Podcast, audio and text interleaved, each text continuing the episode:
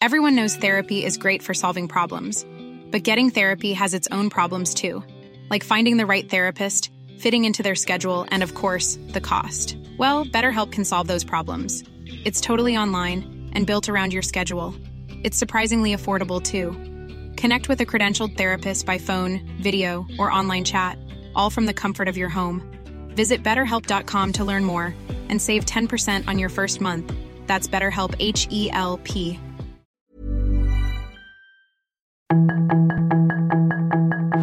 Tarde a tarde, lo que necesitas saber de forma ligera con un tono accesible.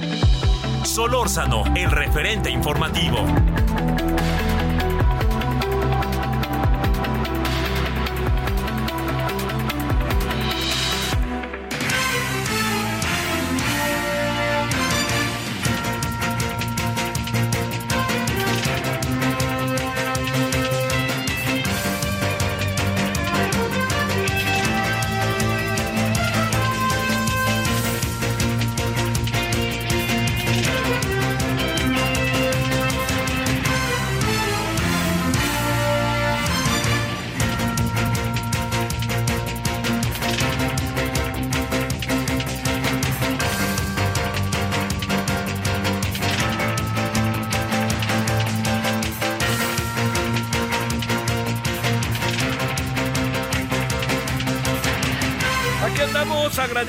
Que nos acompañe tarde, ya noche pues. Eh, ya sabe que estamos en, en tiempos en que se anochece temprano. Aquí no aquí ya el horario es este, como determina ya sabe quién. Entonces, este, lo que sí le digo es que eh, yo le, le agradezco que nos acompañe. Estamos en la tarde, noche de día eh, martes. Estamos en el 7 de noviembre del 2023. Y bueno, pues aquí andamos en, una, eh, en un día movido, de nuevo informativamente hablando. El, el centro, la atención, como todos lo sabemos, sigue estando en Acapulco, en, una, en un centro de atención, diré yo, sumamente importante, porque además eh, lo, que, lo que sí creo que está aquí a todas luces este, presente es, a ver, es que, eh, mira, hoy platicamos del presupuesto, del presupuesto de, regresos, el PEF, que se está debatiendo en la Cámara de Diputados. Yo no veo, sinceramente se lo digo, eh, este, como, eh, digamos, este, la más mínima disposición a que esto sea diferente, a lo que viene desde Palacio Nacional. Ni hablar, así es y punto. Mire, eh, yo eh, entiende uno que, que el presupuesto está marcado por una por, por un proyecto de gobernabilidad para este año, ¿no? Para el, para el año 24. El año 24 tiene elecciones, entonces ahí también se incluye esa otra parte, ¿no? Que el proyecto tiene este una, eh, me atrevo a decir, una, pues, un sesgo que a querer o no, pues prevalecen los programas sociales, prevalecen muchas de esas cosas que uno sabe que tienen que ver con, eh, pues con, con, con, empujar a morir el, el, proceso electoral. Entonces, todo lo que nosotros veamos, mucho va a estar definido por ello. Ahí sí, no lo perdamos de vista.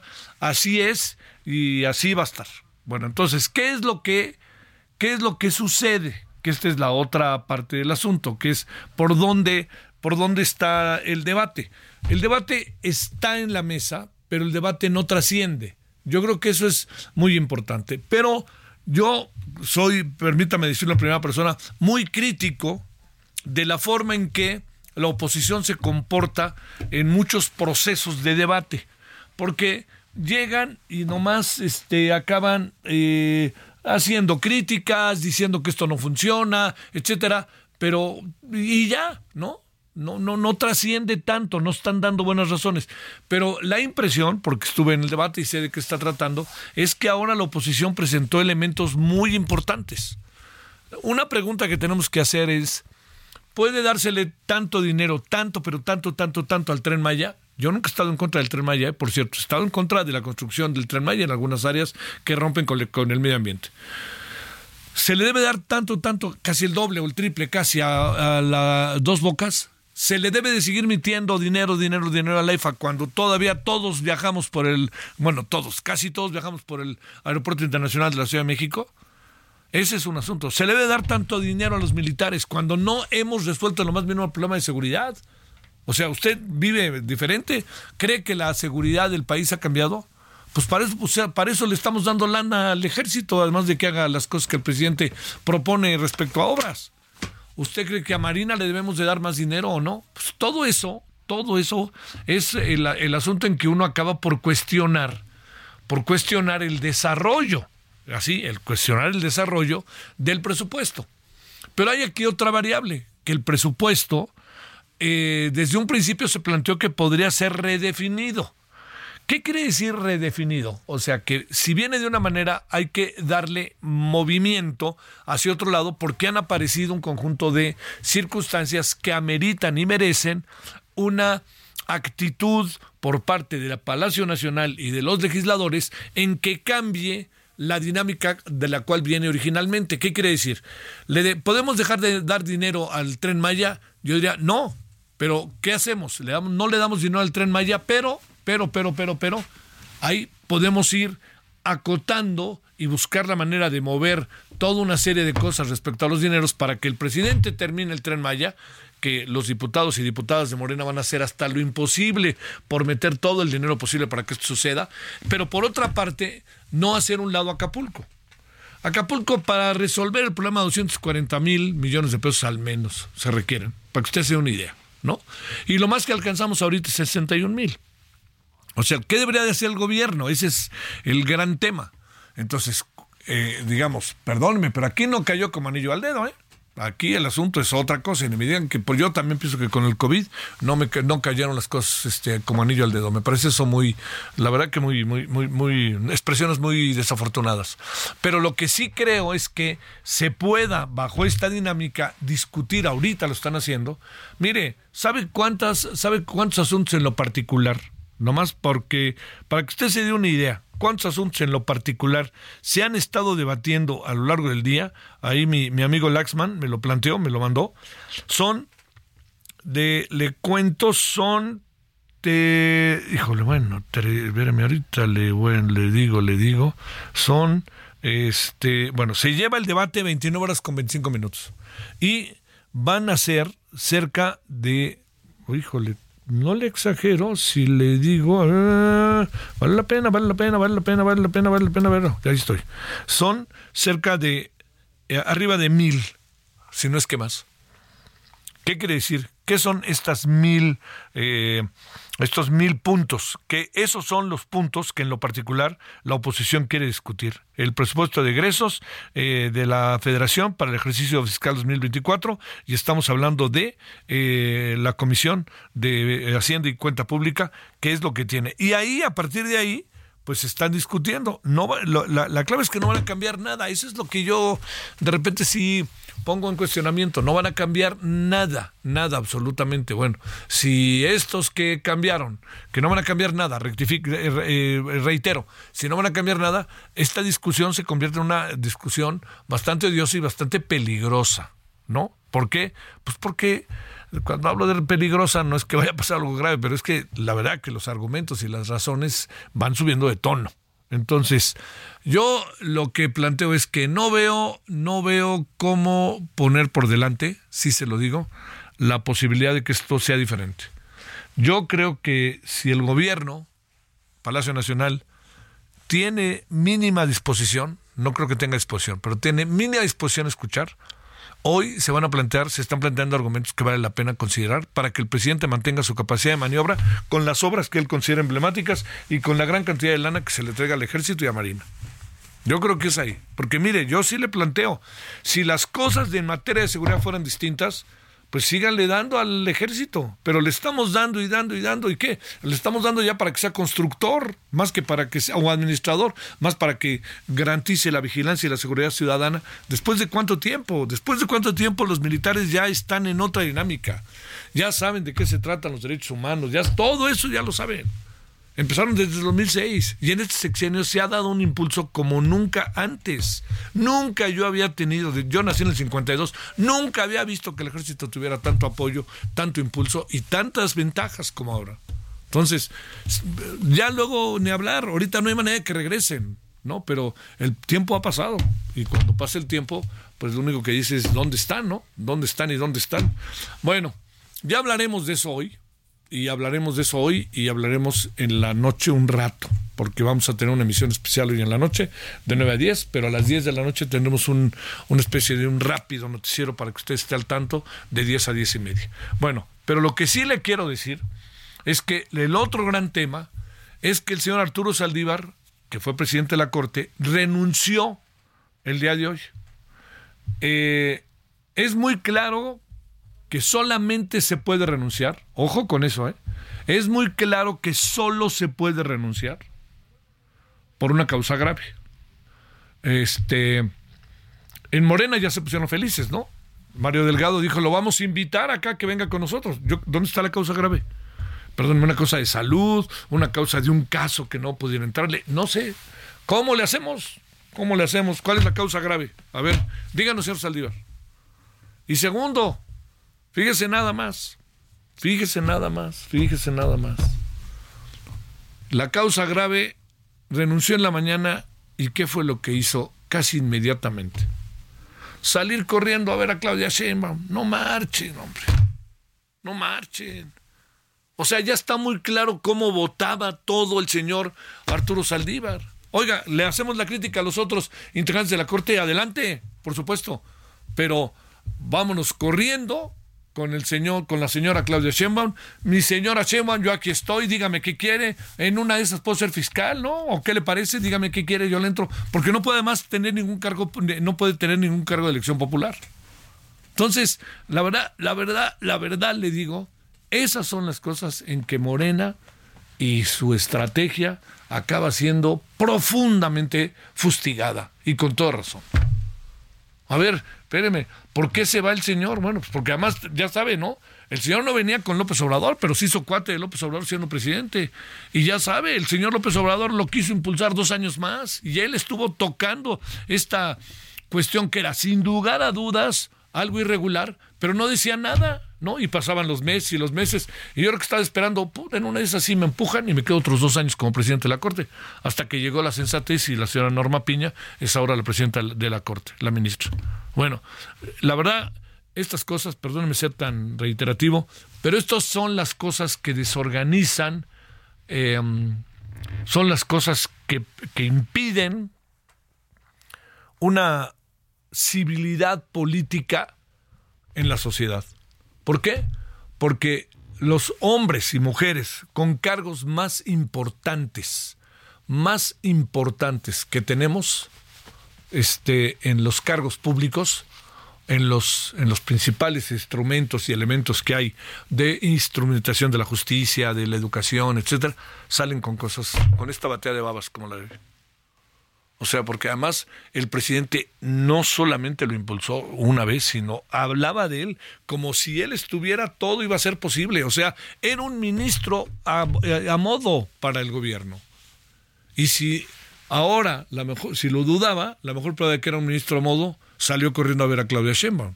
Y ahora entendemos el sentido de muchas de sus votaciones. Y hay también dos ministras que están a modo. O sea, entiendo, tenemos que reestructurar la Corte, lo entiendo, pero por favor, seamos decentes, seamos cuidadosos, seamos políticamente civilizados, pero no nos vayamos a entregar al primer hervor nomás saliendo y me voy corriendo como pasó hoy. Salió corriendo a ver a la señora Claudia Sheinbaum para decirle que conste ya que estoy. Y ya veremos que el presidente todo lo que va a decir mañana, claro, porque él es una buena persona, dejó porque está harto, está llena la corte de no sé qué y no sé qué y no sé qué. Pues igual pasó el otro día. El ministro Pérez Dayan estaba en la Fórmula 1, ¿no? Y bueno, se le fueron encima el presidente. Y el presidente no dijo nada de un señor gobernador de Michoacán y nada de su hijo. Y resulta que el ministro Pérez Dayan informó públicamente que le habían regalado los boletos. Cada quien hace subido un papalote. La clave es cuando se empieza a juzgar a la gente y la ve uno nada más la paja en el ojo ajeno. Bueno, ya. 19 con 14, 15 ahora en la hora del centro. Vamos con un resumen. le agradece su servidor Javier Solórzano, no con mi gallo, este, y en nombre de todas y todos quienes hacen posible referente de la noche 98.5 de FM en la Ciudad de México. Aquí estamos y estaremos hasta las 21 horas en hora del centro. La información de último momento en el referente informativo. El ministro Arturo Saldívar presentó al presidente Andrés Manuel López Obrador su renuncia a su cargo en la Suprema Corte de Justicia de la Nación luego de 14 años de haber formado parte del máximo tribunal del país, expresando que su ciclo ha terminado. Ante esto, la Coordinadora Nacional de la Defensa de la Transformación, Claudia Sheinbaum, se reunió con Saldívar, con quien acordó trabajar juntos para avanzar en la transformación del país. Un juez federal otorgó un amparo a la Universidad Nacional Autónoma de México al considerar como ilegal la decisión de un juez local que intentó frenar por tiempo indefinido el caso del supuesto plagio de tesis de licenciatura en Derecho de Yasmín Esquivel, ministra de la Suprema Corte de Justicia. El amparo refiere que la parte actora, por conducto de su mandatario, en ningún momento pidió que se declarara la prescripción para impugnar mediante apelación, sino que se pidió de forma genérica una declaración de firmeza, misma que por lo descrito en este fallo resulta improcedente. Con la advertencia de que el puerto de Acapulco se puede convertir en el mayor cementerio de infraestructura turística del país, la caravana de acapulqueños acudió al Senado para solicitar su intervención y gestionar que la Cámara de Diputados etiquete 300 mil millones de pesos para crear un fideicomiso para la reconstrucción del puerto. El gobierno de Oaxaca anunció que ya cuenta con una estrategia para enfrentar la llegada de la caravana migrante que partió de Tapachula, Chiapas, pues espera que avance por la zona del istmo de Tehuantepec para evitar confrontaciones con los pueblos. El magistrado Felipe de la Mata Pizaña propuso al Tribunal Electoral revocar el acuerdo de paridad que impuso el Instituto Nacional Electoral para exigir a los partidos postular a cinco mujeres en gubernaturas y la jefatura de gobierno, por exceder sus facultades. Sin embargo, mantiene la orden de que postulen a cuatro mujeres en ocho entidades, excluyendo a Yucatán, que sí tiene legislación local. Al iniciar operaciones este día, el dólar se vendía hasta en 18.50 pesos en ventanilla en bancos. En tanto, el tipo de cambio interbancario se ubica en 17.48 unidades por dólar, con una ganancia de 0.32% frente al precio de referencia de ayer. La aduana de Hong Kong logró detectar lo que han denominado como el mayor caso de tráfico a gran escala de metanfetamina sólida en un misterioso cargamento que llegó desde México al punto de revisión de Chung, esto el pasado 26 de octubre. De acuerdo con un comunicado emitido por las autoridades de la ciudad asiática, la aduana seleccionó e inspeccionó un contenedor de envío que llegó desde el país azteca y declaró que contenía 611 bolsas de productos marinos. Sus comentarios y opiniones son muy importantes. Escribe a Javier Solórzano en el WhatsApp 5574 50 13 26.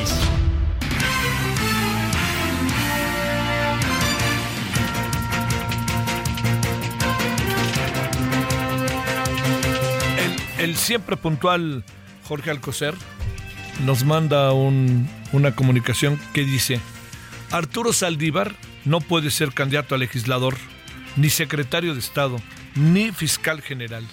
Es cosa de ver el artículo 101 y el 95.6 de la Constitución. Así que, pues bueno, está claro que, que sí que no. No sé a qué aspire el señor. Yo pensé que ser ministro de la Corte era un gran honor en la vida para un hombre o una mujer encargado del derecho, pero resulta que renuncian y resulta que renuncian no precisamente por causas graves, hasta donde yo entiendo, insisto, salió corriendo a ver a la señora Claudia Sheinbaum. Bueno, vámonos a las 19 con 18, que casi 19, 19 perdóneme, en la hora del centro. A ver, Diana, cuéntanos, Diana Martínez, qué es todo lo que traes dos asuntos importantes informativos. Por un lado, el caso de Yamín Esquivel y por otro, el señor Arturo Saldívar Conceta.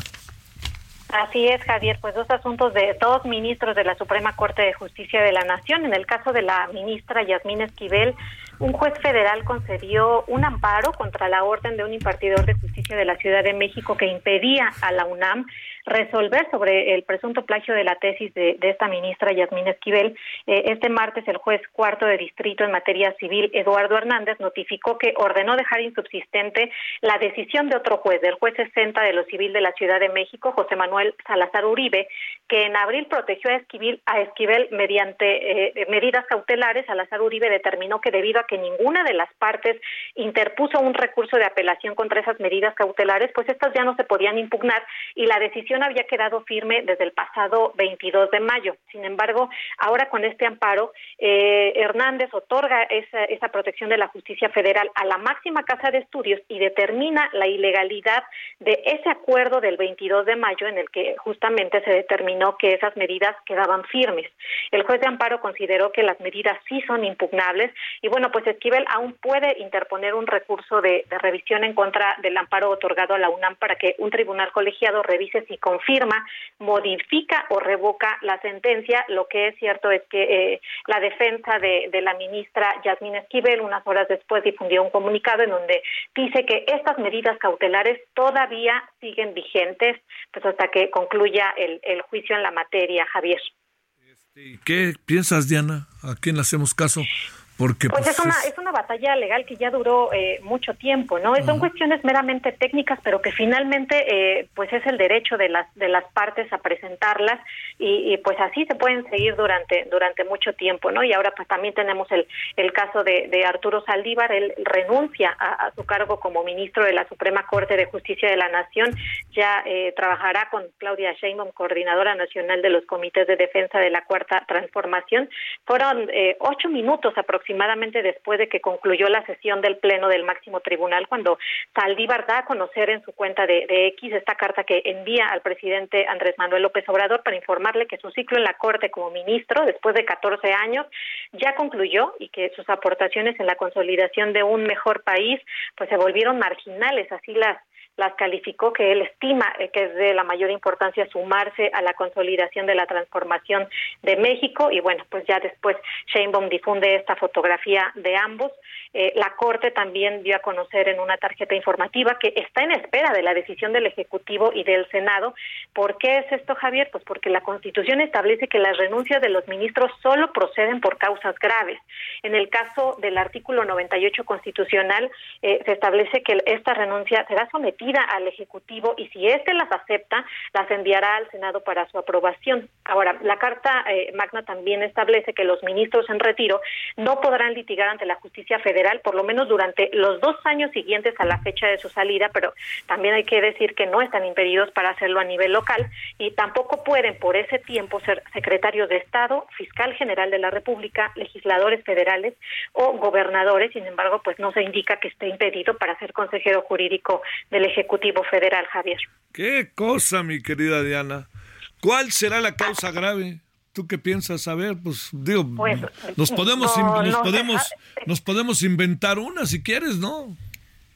Sí, claro, y pues que lo acepte, si lo acepta el titular del Ejecutivo, pues ya no hay más que, que decir, ¿no? Eh, recuerdo que el año pasado, justamente en la última conferencia eh, que, que, dio Saldívar como ministro presidente, pues él aseguró que no se candidateaba para ser fiscal general de la República, porque en varias conferencias le insistimos sobre eso, existía el rumor que iba a ser fiscal general de la República, da esa última conferencia de prensa como presidente de la Corte, ahí él, él dijo que después de concluir su periodo al frente del máximo tribunal regresaría a una de las dos salas, este, y si había alguna oportunidad de hacer otra cosa, él lo, lo valoraría, pidió que nos especulara que él concluiría su responsabilidad el 31 de diciembre de 2022, que votaría el 2 de enero y que pues regresaría a a la sala o se iría a una sala nueva y a partir de ahí pues sería eh, un, un, ministro como, como siempre lo había sido, no presidente, sino ministro de alguna de las salas y cumpliría esa, esa responsabilidad y no generaría problemas. Dijo que,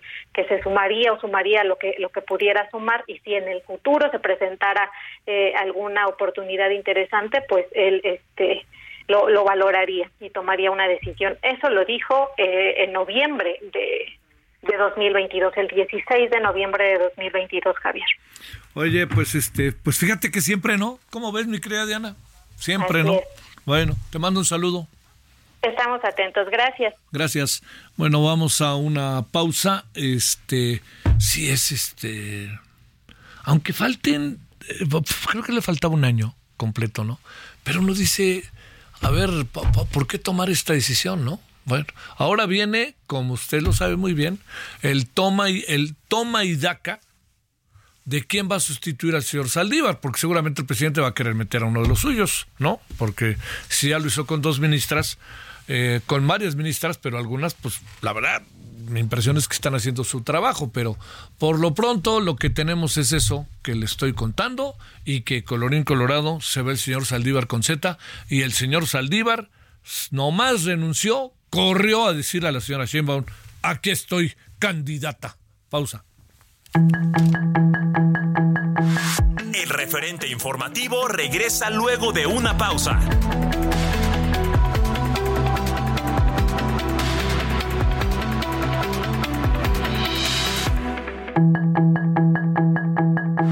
Estamos de regreso con el referente informativo.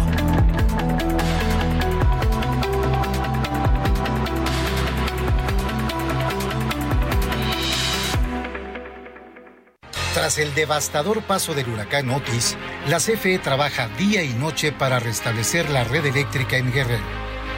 Cuadrillas enteras de mujeres y hombres han estado al servicio de la población antes, durante y después del violento impacto. En tan solo siete días se ha restablecido el suministro eléctrico a la normalidad. CFE, somos compromiso, somos entrega. CFE, somos más que energía. Gobierno de México. En el referente informativo le presentamos información relevante. Arturo Saldívar presenta su renuncia a la Suprema Corte de Justicia de la Nación. Tribunal Electoral del Poder Judicial de la Federación perfila revocar acuerdo de paridad en gubernaturas. Van por cuatro mujeres. Gana UNAM amparo por el caso de la ministra Yasmín Esquivel. Caravana de Acapulco solicita gestión del Senado para crear fideicomiso de 300 mil millones de pesos para reconstrucción. Aseguran metanfetaminas en costales de Segalmex en Hong Kong. Estados Unidos sanciona a 13 miembros del cártel de Sinaloa por tráfico de fentanilo. Peso gana por aversión al riesgo ante inflación en Estados Unidos. Frente frío número 9 traerá temperaturas menores a los 0 grados y lluvias en gran parte del país. Sus comentarios y opiniones son muy importantes. Escribe a Javier Solórzano en el WhatsApp 5574 50 13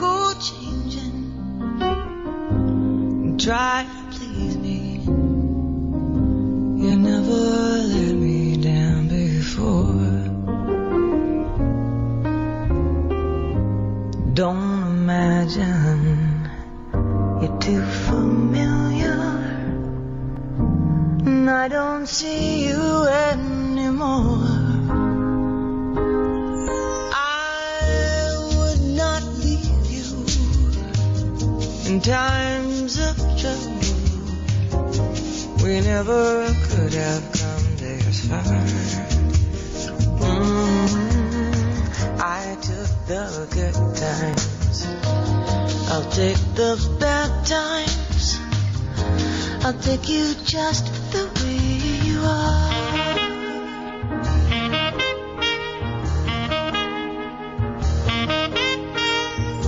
Don't go trying some new fashion. Don't change the color of your hair. You always have my unspoken passion. Although I might not seem to care. I don't want better. Bueno, la bellísima Diana Kroll que va a estar en Guadalajara, en el Teatro Diana de Guadalajara, mañana.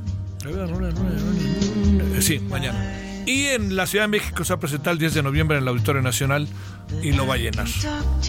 Eh, de nuevo, ¿sabe cuál es el inconveniente? El costo de los boletos.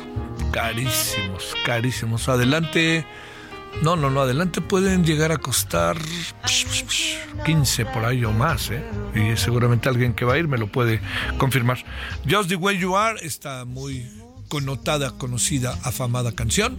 Y es Diana Kroll, que es buenísima la chava, guapa, pianista, canta bien, no se mete en líos, se divierte. Bueno, pues ahí, ahí tiene usted, ahí está. En verdad que sí es una muy, muy buena intérprete. Y tiene lo suyo, toca el piano, en fin. Esta de estas mujeres que ha logrado crecer y crecer y crecer y tiene una, un reconocimiento por todos lados, ¿eh? Por todos lados. Bueno, Diana Crow.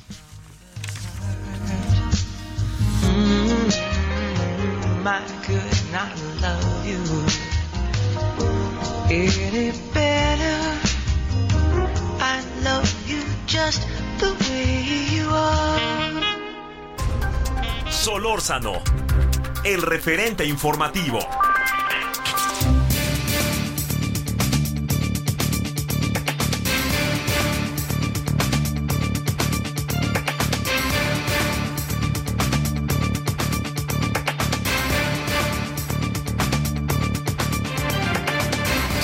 Al rato iremos al detalle, pero pues la verdad, la verdad que como era de suponerse los diputados de Morena ni recibieron a los que vienen desde Acapulco. O sea, los representantes populares no, no, no los reciben.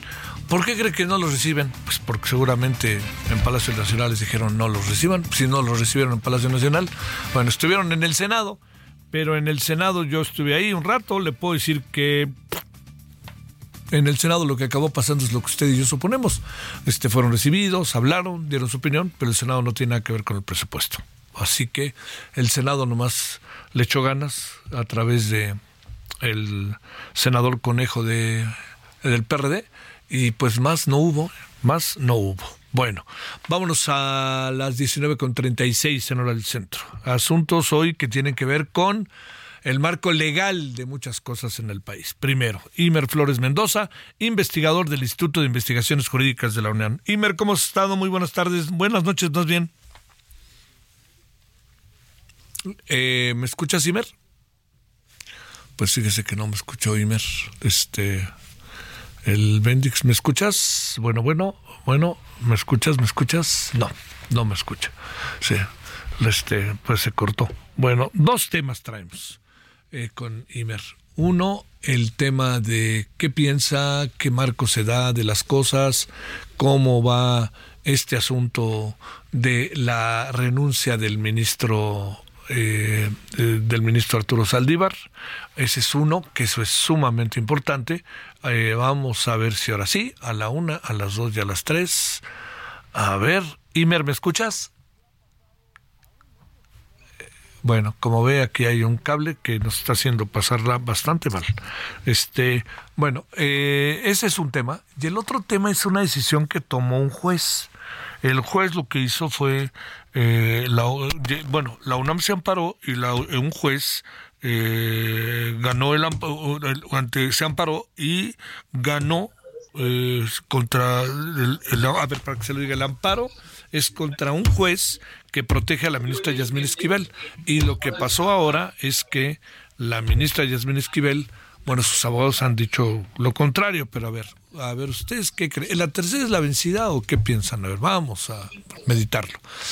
Imer me, me, me escuchas Sí te escucho, Javier. No sé si me escuchaste hace rato tú a mí. no fíjate que no aquí más bien traíamos un problema nosotros técnico oye bueno antes que nada cómo has estado Bien, todo muy bien. Muchas gracias. Un placer escucharte. Buenas noches por allá. Gracias. Eh, digamos, eh, ahorita que me decías, el tema siempre, digamos, a veces estos temas de hablar con abogados, preguntarles a los abogados, pero entiendo la decisión, esta última decisión, ya le dice a la UNAM que gana el amparo, que ya la UNAM puede pro- proceder o pronunciarse sobre el tema de la ministra Esquivel, lo cual me parece muy afortunado por los tiempos, porque como sabes la UNAM está próxima a cambiar de rector, yo creo que es importante que el rector que salga, salga ya con, con este tema entregado y que el que entre, entre, digamos, limpio de este tema pendiente, como ha salido también los temas tanto de Claudia Sheinbaum como de Social Galvez, ¿no? Entonces, creo que en ese sentido es, afortunado, ya escucharemos cuál es el cuál es el veredicto final de ese tema, ¿no? Oye, dice la gente de, eh, del- de la señora Yasmín que no, que no es exactamente eso, que todavía hay que esperar hasta que termine la revisión, o no sé, digamos, no, no sé bajo qué lineamientos, pero diría, este, la, la concesión del amparo no necesariamente es lo que hace ver el abogado de la señora Yasmín, hace ver que podría este eh, podría todavía ir para largo y no se resolvería como presuponemos en este amparo ganado. Digamos, son dos posibilidades. Uno, no, no conozco si, desconozco si la gente de la ministra, los abogados, metieron una nueva reconsideración, revisión. Eso podría dar todavía quizás una vuelta más a la tuerca. Pero eh, también es cierto que hace memoria, la, la, UNAM lo único que decía es vamos a hacer una investigación y vamos a pronunciarnos. Y lo que contra ella, la ministra se amparó fue contra el hecho de que la UNAM se pronunciara. Entonces, lo que podemos todavía pensar es que la UNAM se puede pronunciar y decirnos no hubo plagio en el caso de la ministra Esquivel. Entonces, eso, eso todavía podría ser una posibilidad, eso podría todavía pasar, eso podría ser un, escenario. Pero, eh, digamos, y si ellos interpusieran algún otro recurso, efectivamente, todavía podríamos tener que esperar una vuelta más. Pero yo creo que ya estamos acercándonos a, una, a una versión final de esa discusión. Oye, Imer, bajo la información que alcanzas a ver, bajo lo que han platicado, sé que ha sido un tema muy importante en el Instituto de Investigaciones Jurídicas. Eh, lo que pasa es que hay, elementos para pensar que efectivamente hay un plagio, no de un párrafo, sino de, de, toda una, una concentración de temas respecto al objetivo de la tesis. A ver, no sé si tengas sobre eso una opinión acabada o que tengas algunas ideas, etcétera. Mi sensación es que, a la hora que en un primer momento se, planteó desde la UNAM, se dijo, no se puede hacer nada, y en un segundo momento se dijo, bueno, vamos a revisar el tema y sí vamos a ver qué se puede hacer. Yo creo que sí se puede hacer. Yo creo que la UNAM sí puede decir, si encontramos suficientes elementos para pensar que la tesis fue plagiada, que no cumplió con los requisitos, esa tesis va para atrás y esta señora en consecuencia, para efectos de la UNAM, no obtuvo el título. Pero de ahí las consecuencias de quitarle la cédula y todo lo demás, ya esas consecuencias dependerán de otros actores, de otros momentos. No depende de la UNAM decir yo quiero quitarle el título. Entonces yo creo que la UNAM lo único que tiene que hacer es una cuestión de hechos, de decir para nosotros ella cumplió con los requisitos, tiene el título de abogada en derecho o ella no ya nos dimos cuenta que no cumplió con los requisitos, su título debe ir para atrás. Eh, pero creo que hay otros temas sobre la mesa que valdrían también mucha reflexión, mucha discusión, eh, más allá de, lo que pasó con, con ella, ¿no? el tema de, la renuncia del día de hoy del ministro Saldívar. A ver, déjame regresar, si no te importa, Aimer, déjame regresar tantito a lo de la, a lo de la ministra. Eh, lo que pasa es que, digamos, uno dice, uno vio que la señora este, Xochitl Galvez fue, que la señora Claudia Sheinbaum no le gustó, pero otros dicen que sí, otros que no se convierte en eso, pero ya habló la UNAM y punto, en los dos casos. Pero te pregunto, eh, no, no hubiera sido, digamos, vamos a aplicar la máxima de ya sabes quién el que nada debe, nada teme. ¿No hubiera sido bueno que la ministra fuera a la UNAM y dijera, oigan, a ver, díganme de qué se trata y aquí estoy y yo les respondo ahorita? ¿O, qué piensas de ello? Antes de ir a lo del ministro Saldívar. Mira, digamos, sí, sí, a ver, a mí, a mí en lo personal no me gustó el actuar de la ministra. Me parece, hagamos memoria, estaba en juego la idea de que ella pudiera ser ministra presidente de la corte. Si en ese momento ella hubiera dicho que me investiguen, que me busquen lo que me, que me, etcétera, etcétera, y yo me bajo de la, de la discusión sobre la presidencia de la corte, ahí hubiera quedado el tema y hubiera sido como vimos el de Xochitl y el de Claudia y no necesariamente hubiera tenido tanta atención mediática. Eh, pero no, ella se empecinó y esto se volvió como un argumento de cómo puede ser ella, etcétera, etcétera. Con o sin razón pero los tiempos fueron los que los que complicaron más las cosas porque la UNAM además estábamos en vacaciones. Ah. Entonces en la UNAM apresuraron a dar un, dictamen a decir que parecía que sí había plagio. Entonces, pues en un momento lo que la UNAM tendría que haber dicho era, pues, por favor, no tomen decisiones sobre la ministra hasta que no regresemos de vacaciones, denos tiempo, denos tiempo de procesar esto con nuestros tiempos, con nuestras reglas, en lugar de apresurar un pronunciamiento. Creo que eso fue, el inicio fue desafortunado y eso nos metió como en esta dinámica en donde el tema se politizó más de lo que tendría que haber sido. Tendría que haber sido un tema más de como fue el final de cuentas lo de Claudia Sheinbaum y lo de Xochitl Galvez, donde simplemente se revisaron y, las dos eh, cumplieron con ciertos requisitos, ciertas formalidades, donde pues, siempre es muy difícil qué tanto citaste, qué tanto no citaste, qué tanto es tuyo, qué tanto no es tuyo. Entonces, creo que ahí hay un, ahí y te acordarás también el presidente Peña Nieto también en su momento le cuestionaron su tesis sobre los párrafos de Álvaro Obregón. Entonces, eh, siempre esos temas pueden ser discutibles, ¿no? Pero aquí estaba diría yo, muy politizado por el momento político que era el nombramiento del ministro presidente. Y, que al final de cuentas sacó a Yasmín del, de la jugada, ¿no? Y por cómo se dieron las cosas también, ¿no? Que bien dices, ¿no? Cómo reaccionó la propia Yasmín. punto y seguido, este, punto y seguido, Imer. ¿Qué piensas de la renuncia del ministro Saldívar diciendo que ya cumplió su ciclo, ya me voy? Y perdóname, mi querido ministro, este eh, Imer, lo primero que hace el ministro es correr a ver a Claudia Sheinbaum. Sí, no, ahí, ahí, perdón, yo, yo, yo, yo le tengo respeto y admiración al ministro por, por, por esa buena historia de fallos a los que llegó la Corte en estos años.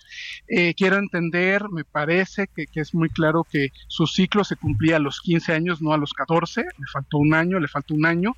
Allí tenemos un, problema que es que los ministros pueden renunciar cuando haya una causa grave. Y aquí, desafortunadamente, desde el caso de Medina Mora, nunca se estipuló, se estableció muy bien que era la causa grave y entonces ya parecería que cualquier causa que un ministro aluda para renunciar ya es suficiente para que él pueda renunciar. Entonces yo pensaría que técnicamente no necesariamente procedería su renuncia, como creo que en su momento tampoco claramente debía haber procedido la de, la de Miriam Mora.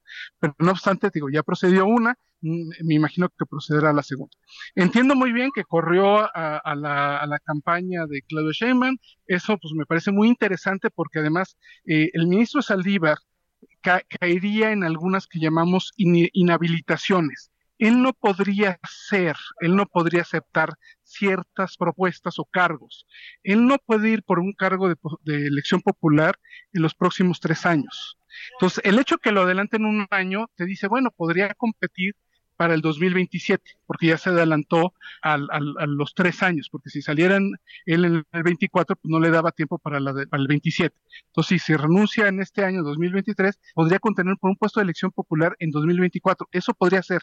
Pero de todos modos hay una prohibición del artículo 101 constitucional, entendiendo los párrafos segundo y tercero, el tercero te remite al, al, 95 fracción sexta, eh, básicamente lo que dice es que los, los, los ministros no podrán ocupar ciertos cargos eh, eh, no, se, no, no por dos años no podrán llevar asuntos contra el Poder Judicial, no podrán, dice por ahí, no podrán ocupar ciertos cargos, los que se refieren en el artículo 95, fracción sexta, que incluyen fiscal general de la República y secretario de Gobernación.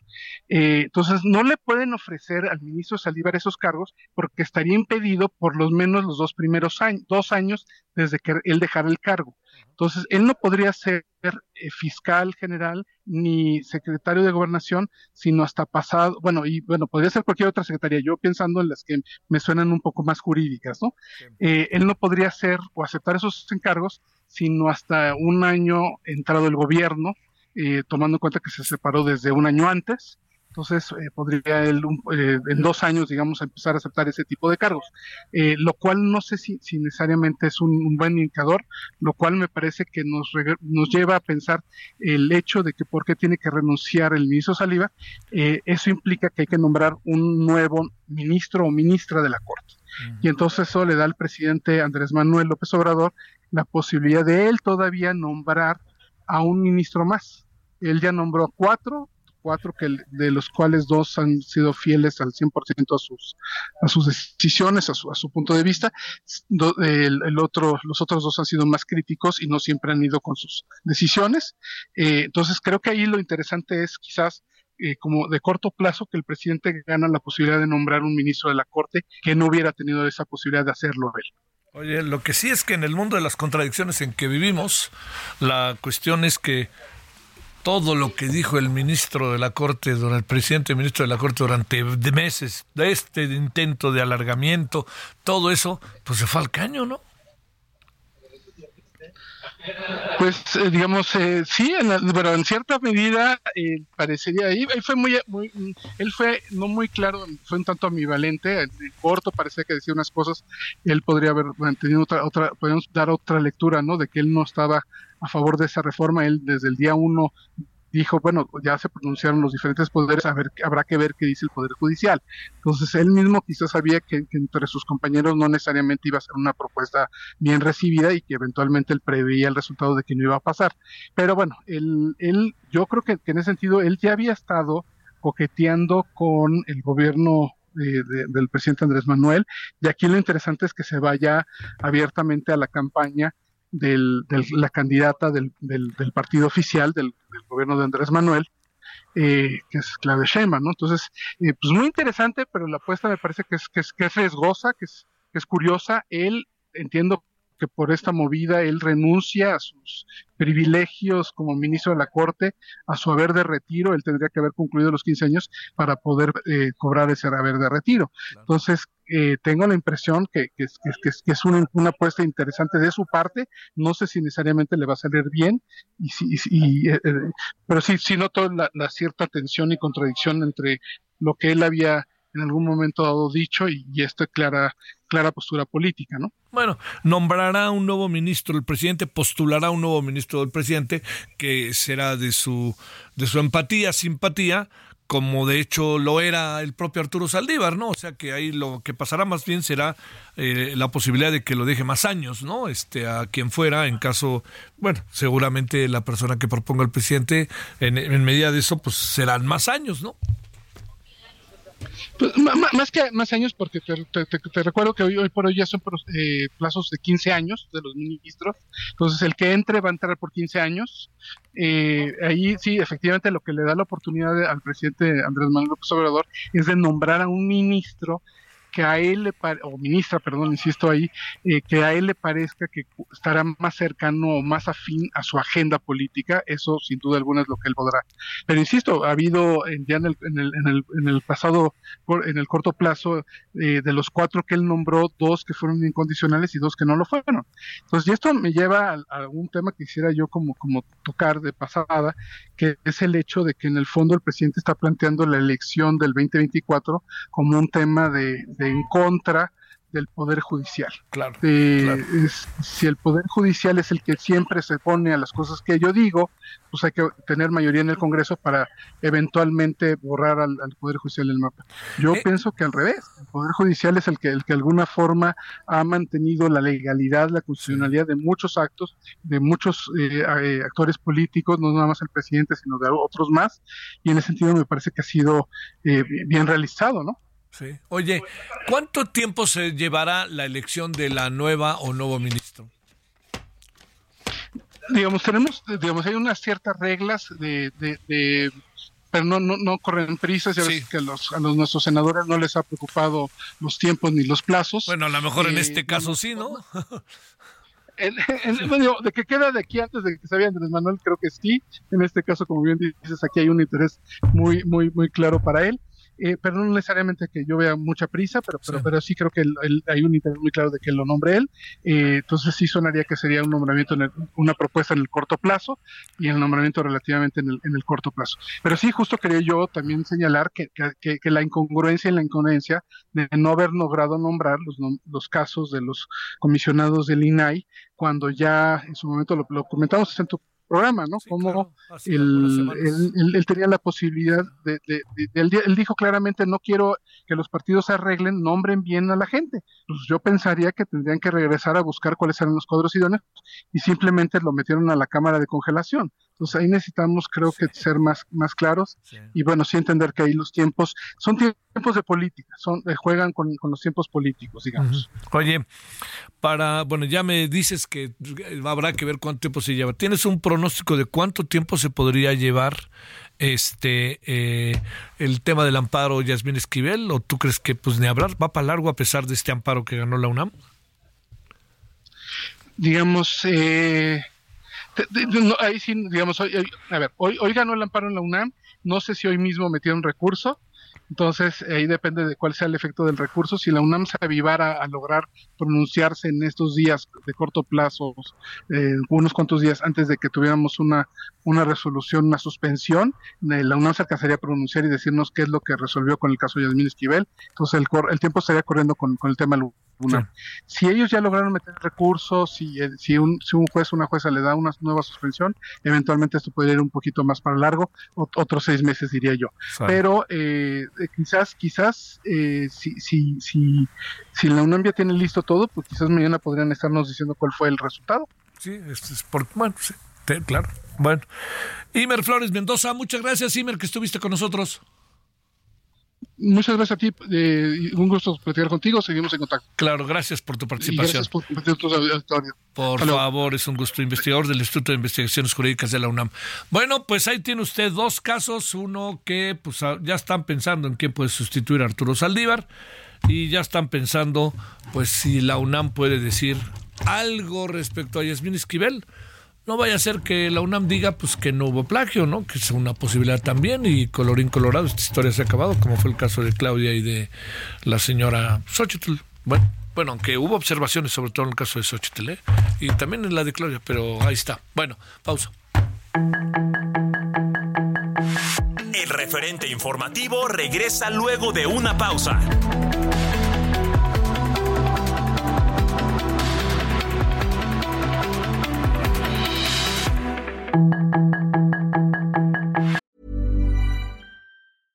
Everyone knows therapy is great for solving problems, but getting therapy has its own problems too, like finding the right therapist, fitting into their schedule, and of course, the cost. Well, BetterHelp can solve those problems.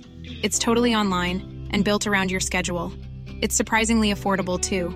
Connect with a credentialed therapist by phone, video, or online chat, all from the comfort of your home. Visit betterhelp.com to learn more and save 10% on your first month. That's BetterHelp H E L P. Estamos de regreso con el referente informativo.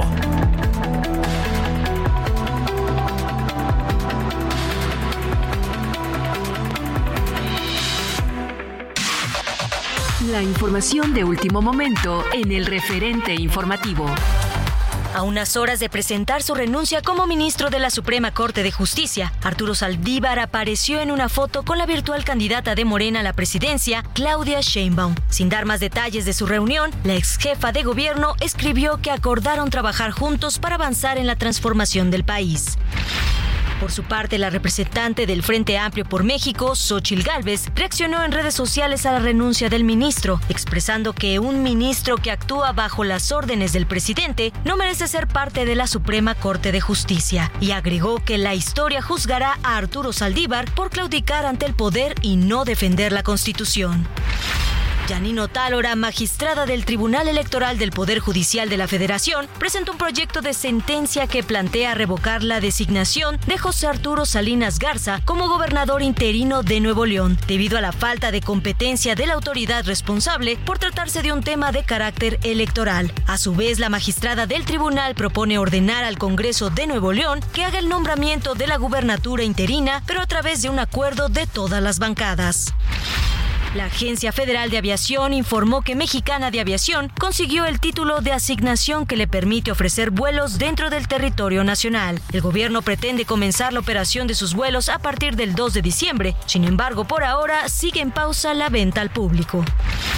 Durante un seminario de violencia y paz, la ex titular de la Comisión Nacional de Búsqueda, Carla Quintana, aseguró que el gobierno federal tiene la intención de reducir la cantidad de reportes de personas desaparecidas. Explicó que entre los riesgos de no llevar a cabo una metodología adecuada, el gobierno puede dar de baja personas con el mismo nombre o eliminar los nombres de las víctimas de las que en los reportes no tengan el segundo apellido con tal de reducir el número de desaparecidos.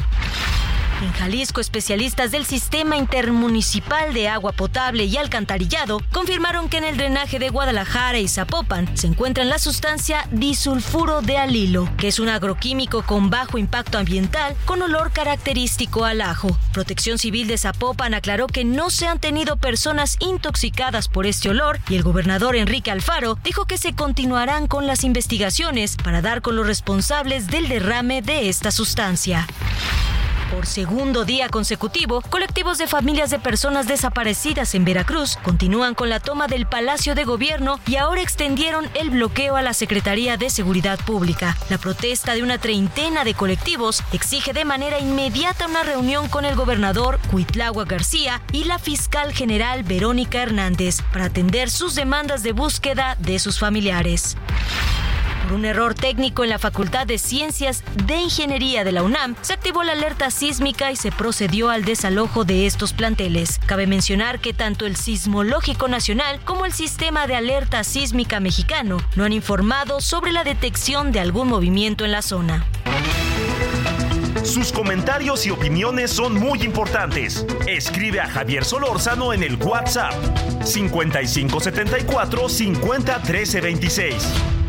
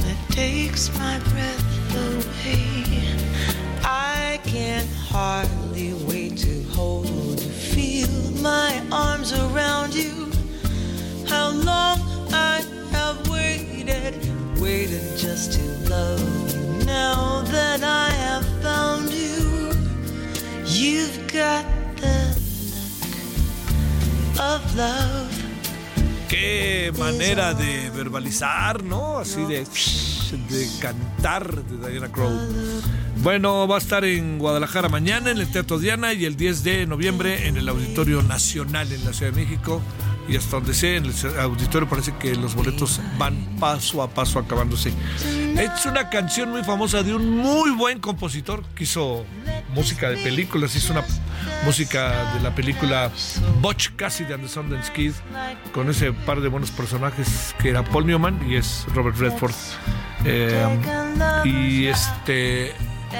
Ay, me quería acordar, bueno, no me puedo acordar del nombre de la actriz, que es la misma que sale en el graduado, pero bueno, ya me acordaré ahorita, alguien se va a acordar y me va a decir, que es buenísima también, muy guapa. Bueno, eh, Verba hizo The Look of Love, y esta canción seguramente usted lo ha escuchado muchas veces. Es canción de elevador. Instrumental es canción de elevador o de oficina, ¿no? Pero en voz de Diana Kroll sí creo que adquiere otra dimensión. A ver qué le parece. Ahí está The Look of Love, la señora Diana Kroll, que si quiere ir, creo que están acabando los boletos. Y si va a ir, pues ahora sí que espero que tenga tarjeta de crédito. Bueno, 20 con 7 en Lore Centro.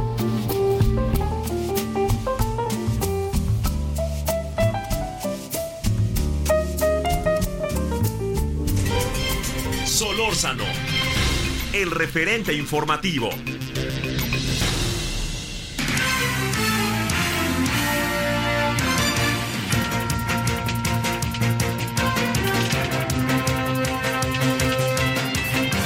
Vámonos con Misael Zavala. A ver, Misael, esto de los 4-4-1, 4-5, ¿qué, ¿en qué va a acabar? Adelante, Misael, ¿cómo te ha ido? Javier, buenas noches, buenas noches al auditorio. Pues hoy eh, sorprendió un eh, proyecto del Tribunal Electoral Federal donde se plantea echar abajo el acuerdo del Instituto Nacional Electoral, el cual eh, pues obligaba a los partidos políticos a postular al menos cinco candidaturas para mujeres y cuatro para hombres. esto es referente a las candidaturas a los gobiernos de los estados, de los nueve estados que estarían pues en juego en las elecciones del 2024. Este proyecto elaborado por el magistrado Felipe de la Mata propone sacar del acuerdo de paridad a Yucatán y que solo aplique para el resto de ocho estados, con lo cual los partidos y coaliciones tendrán que definir cuatro candidaturas para mujeres y cuatro para hombres.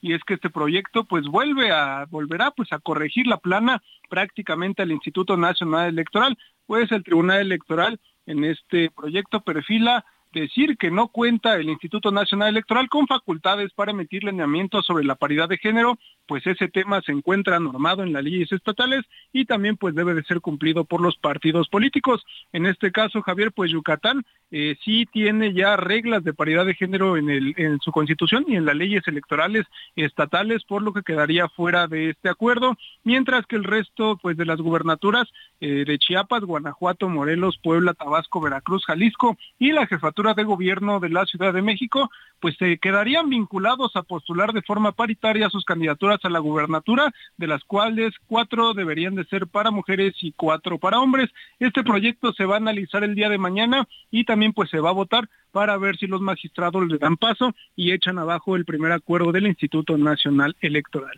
Javier, hasta aquí la información. Oye, este, eh, le están enmendando la plana línea por lo que veo.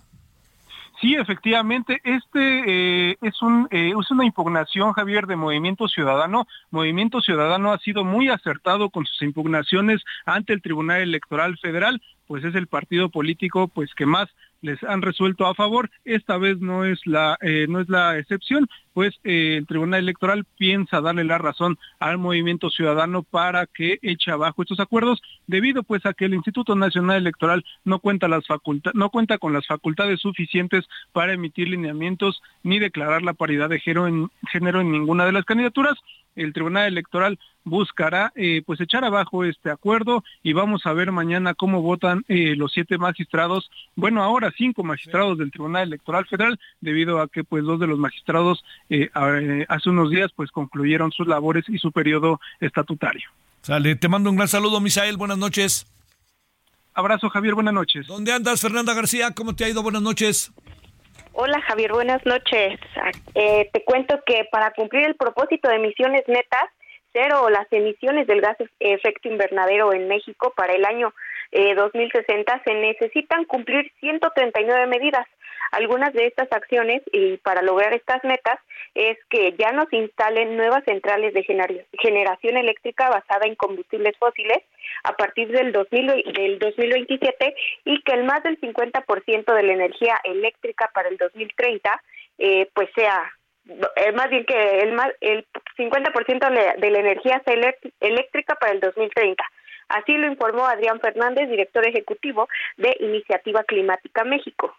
Durante la conferencia de prensa, Luisa Sierra, directora del Programa de Energía de la ICM reveló que luego del análisis realizado llegaron a la conclusión de que se necesitan 139 medidas de mitigación en diferentes sectores para reducir las emisiones netas, como también lo plantean otros países, eh, países de Europa, eh, Estados Unidos y de otros todos los continentes.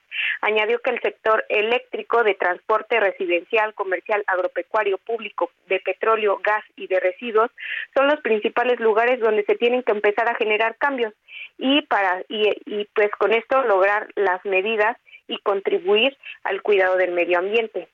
En la ronda de preguntas, el director de la Asociación Civil recalcó que con este propósito el país mejoraría en diferentes ámbitos, entre ellos el bienestar de la población, el combate a la pobreza, la generación de trabajos limpios y la contribución del cuidado al medio ambiente. Eh, finalmente, esta Asociación Civil pues presentó eh, piensa presentar estas 139 medidas a los y las candidatas a la presidencia eh, para el siguiente año y así pues se comiencen a tomar las medidas políticas públicas relacionadas con el medio ambiente. Y pues afirmó que eh, las candidatas Claudia Sheinbaum y Xochil Gálvez saben muy bien de este tema y están seguros que podrían escuchar estas propuestas para empezar a generar cambios. Muy bien. Es la información que te tengo, Javier. Además viene la reunión de fin de año, ¿no? Que es importante sobre el medio ambiente, como que va a estar de toma y daca, supongo yo, Fernanda. Claro, Javier, la COP28 ya va a empezar el siguiente mes y también Iniciativa Climática de México ya tiene algo planeado para la siguiente semana. Te mando un saludo, gracias Fernanda. Hasta luego, Javier. 20 con 13 en la hora del centro. Solórzano el referente informativo. El, día de hoy, allá en el Senado, este, nos metimos un rato a la, al informe, segundo informe, Apple Seed México 2023, Niñez en la Frontera, allá en una de las comisiones, en uno de los salones. Muy interesante. Y la verdad que Yo no conozco Appleseed, la estoy conociendo y me interesó y me parece importante estar al tanto. Y estaban ahí algunos legisladores y sobre todo quienes encabezan todo este proyecto. Pero lo interesante es lo que se hizo, el informe que se presentó, que es el segundo informe Appleseed México 2023, Niñez en la Frontera. Le hemos pedido a, Maru Cortázar, directora ejecutiva en Fundación Appleseed México AC, hablar y qué es este informe, qué es Appleseed y qué encontraron. Maru, muchas gracias. ¿Cómo estás? Muy buenas noches. Javier, muchísimas gracias, muchas gracias por la invitación y qué honor estar contigo después de todos los años de escucharte. De verdad, muchas gracias, es un gran honor y la oportunidad que nos das para platicar un poco de un tema tan crítico para nuestra niñez y adolescencia en México. Ahora sí que si me permites de haber salido hasta te, de haber salido hasta te saludo hoy en la mañana, ahí cuando estabas con Emilio Álvarez y Casa. Oye, exactamente. Oye, a ver, déjame plantearte, Maru, exactamente qué es Apple Seed, qué significa y segundo, ¿qué es esto del informe? Y me imagino que si hablamos de niñez en la frontera de ser una cosa realmente ruda y brava, ¿no? Así es, totalmente, y te agradezco mucho. Mira, te cuento, Apple Seed México somos una organización sin fines de lucro, somos parte de una red de acceso a la, de centros de acceso a la justicia. Nuestra casa matriz se encuentra en Washington, somos una organización binacional de la sociedad civil y tenemos 18 centros, cada centro atiende la problemática social de su comunidad.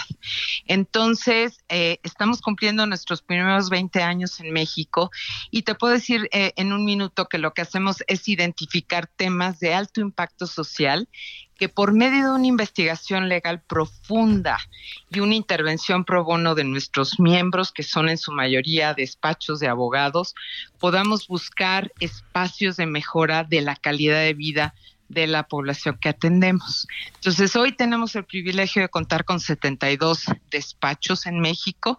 Imagínate el privilegio que te apoyen, que sea pro bono, que te digan que le entran contigo, entonces es un privilegio y es la única forma, ¿no? De trabajar todos en conjunto para ver cómo mejoramos la calidad de vida en muchos temas. En este en concreto de la niñez migrante no acompañada. Fíjole. A ver, ¿y qué ¿Qué encuentran, Maru, en este informe? ¿Por dónde aparecen las cosas que te parecen más resaltables de todo esto? Pues por dónde empezamos, mira, este tema lo venimos trabajando desde el 2008. Este es el segundo informe porque el primer informe lo presentamos en 2011 y te puedo decir que pues desafortunadamente la problemática sigue así. Sí hago la mención de este informe porque hemos podido comparar. Es un informe binacional, trabajaron seis firmas de abogados, 50 abogados por dos años, analizando marcos normativos que ha cambiado, que ha mejorado. De los hallazgos importantes que te puedo mencionar, primero que nada es, primero tenemos que analizar por qué migran nuestros niños, nuestras niñas y nuestros adolescentes. ¿No? Es, es ya de entrada, ya decirte esto es una tarea pendiente para todos los mexicanos, no nada más para el Estado. El Estado lo conformamos todos. Eh, en 2011, la principal, digamos, motivo de expulsión de estos niños era la reunificación familiar. ¿Sí? Era el buscar nuevas oportunidades. Primer hallazgo que te puedo decir que es muy preocupante para todos es que hoy encontramos que el primer motivo es desde el desplazamiento interno. Están huyendo de la violencia, tanto en sus estados y ciudades y municipios ciudades de origen, como también de violencia intrafamiliar. Y esto nos debe de preocupar a todos. Entonces, eh, rápidamente te hago nada más un recuento porque es importante mencionar. El endurecimiento de las leyes migratorias en Estados Unidos ha también cambiado el ciclo migratorio. ¿Sí?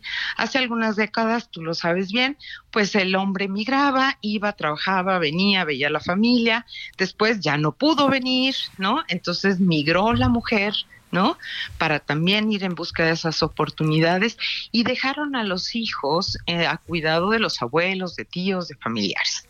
Entonces, cuando empezaban a tener un poco de, de forma de tener a sus hijos allá, ¿qué hicieron? Empezaron a pagar pues y tristemente a lo que popularmente se le llama coyotes para que les llevaran a los hijos a Estados Unidos.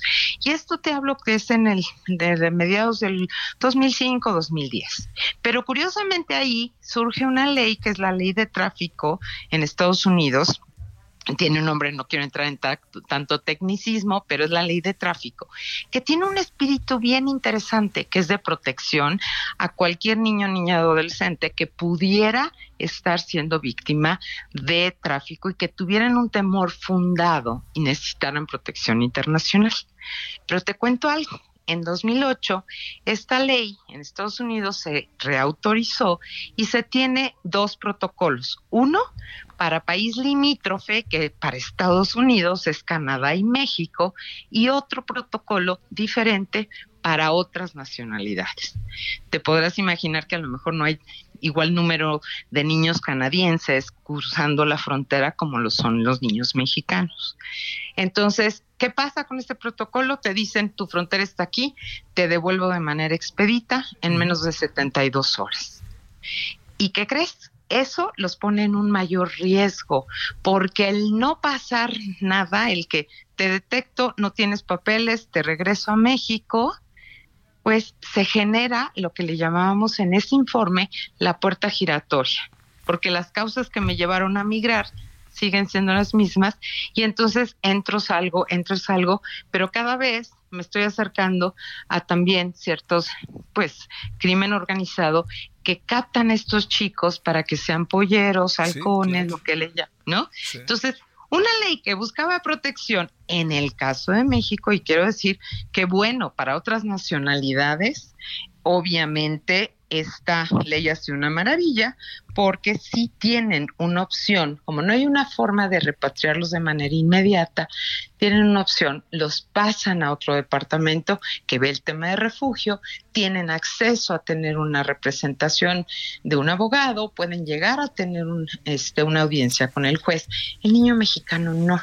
Esto lo eh, es algo que nos preocupa mucho porque entonces están en este entrar y salir y pueden ser y caen en estas en, este tema que en muchos informes se le ha llamado niños de circuito y queremos quitar ese estigma. El niño de circuito le dejas como que ellos quieren, como que es su voluntad. Aquí son víctimas de tráfico transfronterizo. Híjole, oye, este, a ver, eh, una cosa. Eh, ¿Son más niñas que niños, niños, niñas que niños? ¿Tienes ahí ese dato o no, Maru? Fíjate que sí tenemos algo, sí siguen siendo más niños. Te quiero dar datos duros que creo que son importantes para que tengas una, una, una idea de lo que es este, este problema. Durante el 2018 y 2022, te estoy dando las cifras de alguna manera que presenta, eh, eh tuvimos mm, alrededor, te voy a decir el número exacto, porque ha incrementado muchísimo. Eh, teníamos, te voy a hablar ya de, números crudos, 2018 estaban niños sin compañía detectados y repatriados, de acuerdo a las cifras del Instituto Nacional de Migración, 9.587.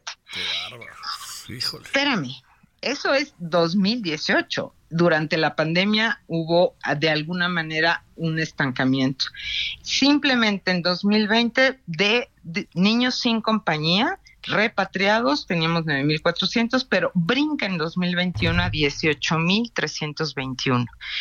Y en, en 2022, de acuerdo a la información del Instituto Nacional de Migración, tenemos 19.352. Hay que tener en cuenta que estos son lo que le llaman eh, digamos, encuentros. No sabemos cuántos sí logran pasar, ¿no? Entonces, esto es preocupante. Ahora, lo que también preocupa, ¿no? Es que tuvimos un incremento del 82% entre el 2020 al 2021. Y algo que también todavía más nos preocupa es que el 84%, ¿no? Que están ido eh, aumentando, perdón, el 89% se, son regresados de manera prácticamente inmediata versus el 1.2 de estos niños no acompañados de otras nacionalidades. ¿sí? Y el no tener una representación de un abogado, tú te puedes imaginar lo que es el transitar en el mundo y en las leyes migratorias de Estados Unidos. Y un niño, niña o adolescente, y estamos viendo cada vez eh, edades más pequeñas, eh, muchas veces, ¿sabes lo que es encontrarte con un agente del Border Patrol, de la patrulla fronteriza? El estar en una hielera, el que... No, es, es, es una situación muy traumática y en el que se tiene que trabajar de una manera integral con personas capacitadas. Sabemos que el Border Patrol y porque su naturaleza es de protección de su lo que ellos entienden seguridad nacional, no es de protección a la infancia. Entonces, dentro de nuestros hallazgos, recomendaciones, siempre hemos insistido, eh, tanto en el 2011 como ahora, que la patrulla fronteriza no es la, la, entidad o la autoridad que debe evaluar el interés superior del niño. Hay que saber si está realmente teniendo un temor fundado. Otro hallazgo que quisiera resaltar, Javier, es que antes era, como te decía, se pagaba, se enviaban a estos niños y adolescentes ¿no? Ahora, ahora estamos viendo desplazamiento de familias y las completas y la separación familiar se da en la frontera creyendo que sus hijos van a tener más oportunidades de esa protección internacional.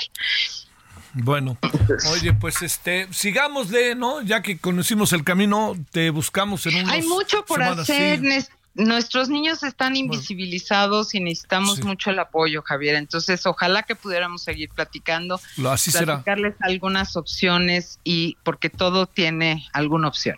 Marugu, te mando un gran saludo, Maru Cortázar, y es verdad, mucho, mucho gusto. Gracias. Muchas gracias, Javier. Hasta luego. Hasta luego. Pausa. El referente informativo regresa luego de una pausa.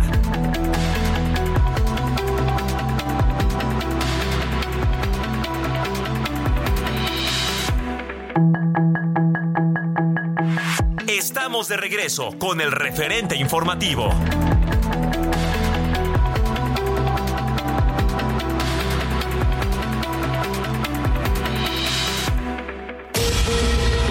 Grupo terrorista Hamas afirmó que 10.328 personas han muerto en la franja de Gaza desde que comenzó la guerra con Israel el pasado 7 de octubre y 1.5 millones de gazatís han sido desplazados y han buscado refugio en instalaciones de Naciones Unidas, hospitales, iglesias y edificios públicos. El primer ministro de Israel, Benjamin Netanyahu, calificó como un éxito extraordinario los ataques de las fuerzas aéreas, navales y terrestres israelíes sobre la franja de Gaza, al cumplirse un mes de la guerra contra el grupo terrorista Hamas, del que dijo nunca había visto semejante ofensiva en su contra.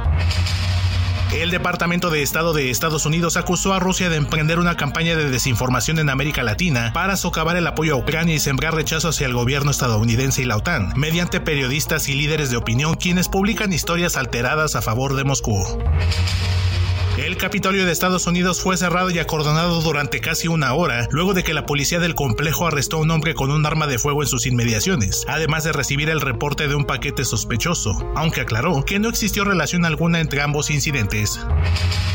Tras una denuncia periodística, la Fiscalía de Perú inició una investigación preliminar a Nicanor Boluarte, hermano de la presidenta Dina Boluarte, por los presuntos delitos de colusión agravada y tráfico de influencias en agravio del Estado a través de un supuesto favorecimiento de una partida presupuestal. Dos personas murieron baleadas en la ciudad de Chamé, en Panamá, durante una manifestación contra la renovación de un contrato entre el gobierno canalero y la multinacional canadiense First Quantum para la explotación de una mina de cobre, y después de unos minutos el atacante fue detenido. El Tribunal General de la Unión Europea ratificó este martes el veredicto de su Oficina de Propiedad Intelectual de negar la cesión de la marca Diego Maradona a favor de la sociedad argentina Statpica, propiedad de Matías Morla, el antiguo abogado del futbolista argentino fallecido en 2020. Para el referente informativo, Héctor Vieira.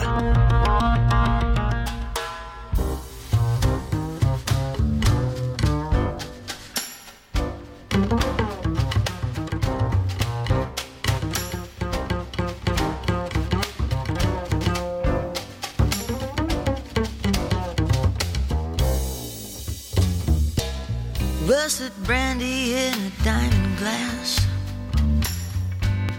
Everything is made from dreams. Time is made from honey, slow and sweet. Only the fools know what it means. Temptation. Temptation.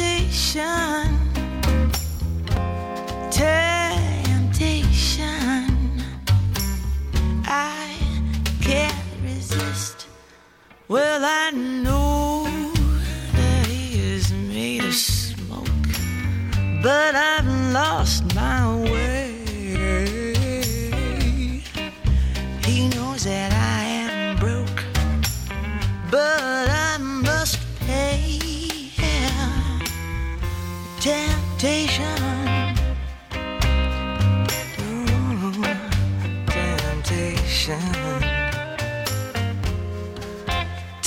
Temptation.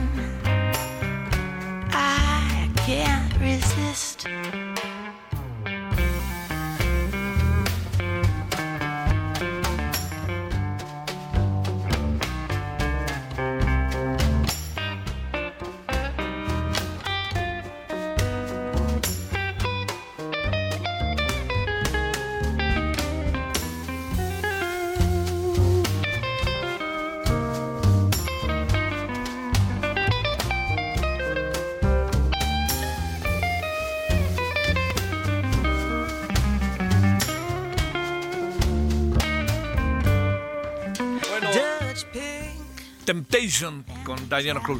En un momentito el señor Alejandro Cacho, que está aquí afuera, y su servidor, vamos a conducir a las 9 un programa sobre las elecciones. Y lo vamos a hacer entre las 9 y las 10 de la noche, ¿sí? Y a las 10 de la noche entraremos ya con el, toda la información de, del día. Traemos dos, tres asuntos ahí que creo que le pueden ser de enorme interés. Entonces estaremos a partir de las 9 ahí juntito. Pero estamos escuchando Temptation, maravillosa interpretación de Diana Kroll. Ya le digo, si tiene dinero, si tiene tarjeta de crédito, si tiene todo eso, pues vaya comprando el, boleto si lo consigue, ¿no? Lo de mañana de Guadalajara es bonito, el Teatro de Ana es bonito y el auditorio pues es, es muy, es muy es como muy cadencioso, ¿no? Como muy se integra uno bien pues ahí en, algunos conciertos.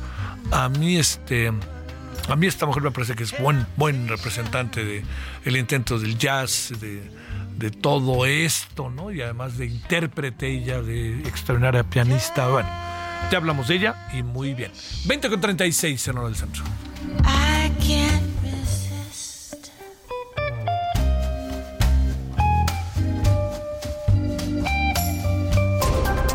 Solórzano, el referente informativo.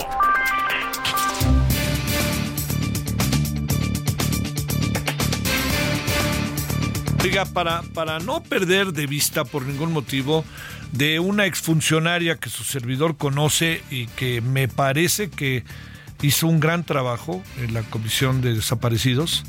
Este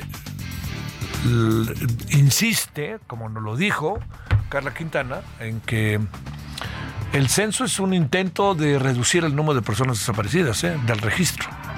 Que eso yo creo que no es casual.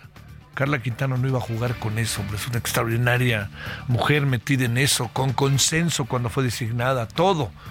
Pero bueno, de repente se cambió el asunto, se cambió la pichada porque es eh, este es un asunto que a lo mejor al paso del tiempo sabe que va a acabar pasando con, con el gobierno de las críticas que va a recibir es todo lo que tiene que ver con el intento de minimizar los problemas. No se trata de sobrevalorar, sino de darle su justa dimensión. Punto y aparte. Vámonos con Alberto Guerra Baena, doctor en política de seguridad por la Universidad de Sussex de Reino Unido, consultor especializado en temas de seguridad. Alberto, con enorme gusto te saludo. ¿Cómo has estado? Muy buenas noches. ¿Qué tal, Javier? Muy buenas noches. Muy bien, muchísimas gracias. Un saludo para ti, para todo el auditorio que nos escucha. Gracias por tu tiempo. A ver, déjame plantearte primero, este, bueno, hay muchos temas, pero hay uno en particular que son, este, entremos por ahí si quieres primero, 500 mil pistolas legales en México. ¿Son 500 mil o son más? ¿Qué crees, eh, Alberto? Pues son las que legalmente tiene registrada en todo caso la Sedena, pero sabemos perfectamente que el mercado de armas no solamente se mueve en diferentes puntos, inclusive hasta en redes sociales hemos encontrado este tipo de venta ilegal que se está dando, entonces obviamente tenemos que triplicar o cuadruplicar, porque al final de cuentas la gente en ese afán de un a ver, este, por favor. en todo caso, también quienes de alguna forma se, se desenvuelven en, en temas de, de, delincuencia, pues también las compran vía redes sociales, que eso es una compra muy normal que se va dando. Oye, este, ¿cuánto puede costar un arma en el mercado? Pues depende, Javier. Al final de cuentas, un arma te puede venir costando alrededor de cinco mil, seis mil pesos, siete mil, dependiendo de, de, la forma y sobre todo del calibre por el cual tú la, estés buscando y sobre todo también el tipo de mercado en el cual te estés tratando de ubicar. Por ejemplo, en el tema de redes sociales, pues normalmente lo que se busca es sacar rápidamente ese tipo de mercancía. Entonces, sin duda, puede ser muy accesible dependiendo del calibre, dependiendo de en qué lugar la compres y sobre todo de las condiciones de entrega, pues al final de cuentas la gente busca acceder a este tipo de defensas por un lado y por el otro pues también gente de eh, buscando quizás en algún tipo de delitos. Sí, oye, este, eh, pero digamos, pa, quizá para decirlo un poco claro, las, este, eh, eh, digamos, eh, a ver, te lo diría, es fácil conseguir armas en México. Muy fácil, Javier, de verdad es muy fácil, sobre todo tomando en cuenta que en muchas ocasiones inclusive hay gente de, por ejemplo, de las fuerzas del orden que ya salieron de trabajar en de esos lugares y que incluso tienen armas personales y que al tratar de terminar de salir de ese círculo de trabajo, pues se tratan de deshacer de este tipo de armas. Entonces, en muchas ocasiones, no solamente te vas a encontrar armas, te vas a encontrar equipo táctico, te vas a encontrar infinidad de cosas que de entrada, pues únicamente están reservadas para el uso exclusivo del de seguridad o fuerzas armadas.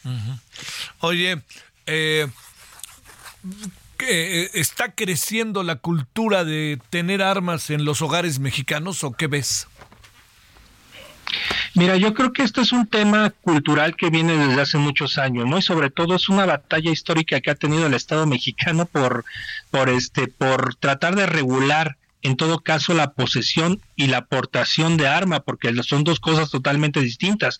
Y esta historia viene inclusive desde el Imperio Mexicano en 1821, pasando por Benito Juárez y pasa, y llegamos, por ejemplo, a una ley federal de uso de armas de fuego que sin duda se tendría que modernizar puesto que tiene 60 años que no ha sido, vamos a decir, modificada y que de alguna forma incluye algunas situaciones importantes, sobre todo el tema de los requisitos para la aportación de, de armas, que te lo pone tanto para personas físicas como para personas morales y sobre todo también para el tema de las fuerzas del orden, pero por ejemplo, si para el caso que nos toca, que es para personas físicas, creo que fundamentalmente se olvidan de algo que para mí es importante, sobre todo no solamente es comprar el arma de fuego y comprarla quizás y registrarla ante la Secretaría de Defensa Nacional, sino también demostrar que en algún momento has tomado un curso, no solamente de tiro, sino también un curso de arme y de desarme que sin duda te puede ayudar a conocer las partes de,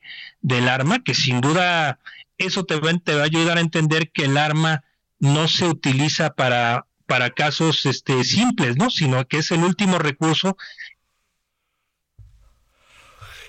de agresión, pero por el otro lado, pues también los requisitos en muchas ocasiones rayan en cierta ambigüedad.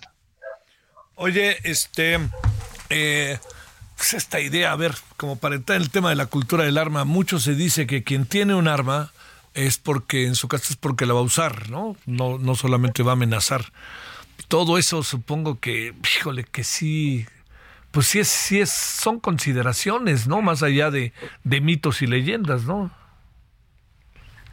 Pues mira, al final de cuentas, dentro de toda esta circunstancia de la violencia en México, se cree que el tener un arma te va a ayudar a evitar que seas agredido. Al final yo creo que en estas circunstancias también ha influido mucho esta cultura que se ha venido perpetuando bélica a lo largo de mucho tiempo, a lo largo de quizás 40, 50 años donde las, el uso de las armas ha sido pues de entrada una situación que ha, sido muy fácil para de adquisición para el propio mexicano.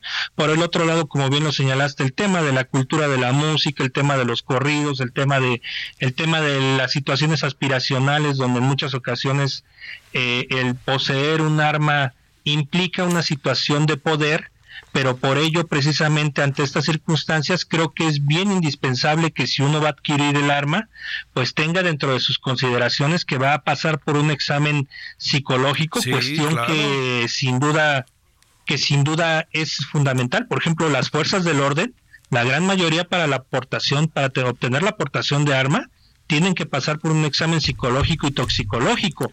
En todo caso, creo que también para el esas consideraciones y a su vez en su en su momento como te lo comentaba en un inicio acreditar que eso no viene no viene en las consideraciones o los requisitos para la portación de arma acreditar un curso de tiro y de arma y de desarme. Y por el otro lado, un tema muy importante es señalar que precisamente esta cultura de la utilización de las armas, pues se da en gran medida en el mercado negro derivado de que pues del 100% de las solicitudes que se presentan ante la propia Secretaría de la Defensa Nacional, las que fructifican son alrededor de 25 a 20%, o sea, una mínima parte de lo que realmente se presenta y es ahí donde pues la gente opta por, por acudir al mercado negro. Oye, déjame cerrar preguntándote sobre otro tema, pues que no sé cómo lo alcances a apreciar. ¿Qué tanto jugó la delincuencia organizada? ¿Qué tanto está jugando la delincuencia organizada un rol, un papel en lo que está pasando en Acapulco en materia de inseguridad?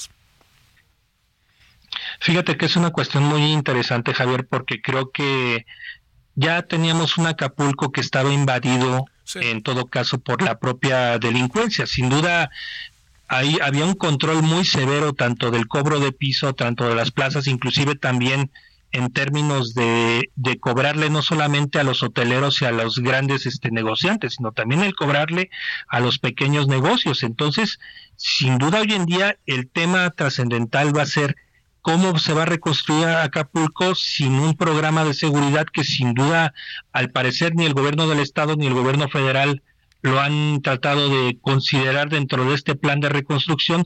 Únicamente se considera el tema de tener los, los elementos de la Guardia Nacional en cuarteles cada en, ubicados en, en, locaciones donde haya mil habitantes, pero eso ya vimos que no, no funciona, no funciona la presencia. Aquí el tema fundamental es que tendrían que convocar a los sectores productivos de, las, de la ciudad, porque al final de cuentas, Acapulco, hay que decirlo de una manera muy fría, se convirtió en un pueblo fantasma. Lo que yo me imagine de Acapulco quizás es infinitamente superior a lo que mi propia imaginación da, y en ese sentido también un claro ejemplo del crimen organizado será ver si en su defecto el crimen no infiltra dinero para la reconstrucción de, del propio Acapulco y sienta sus reales de nuevo, o sin duda, pues de alguna manera se mueve a otro paraíso turístico como lo es Ixtapa, que sin duda, pues es la otra gran plaza que tiene Guerrero y que ha sido tranquilo el tema porque sinceramente la gran mayoría de los vacacionistas que van a Ixtapa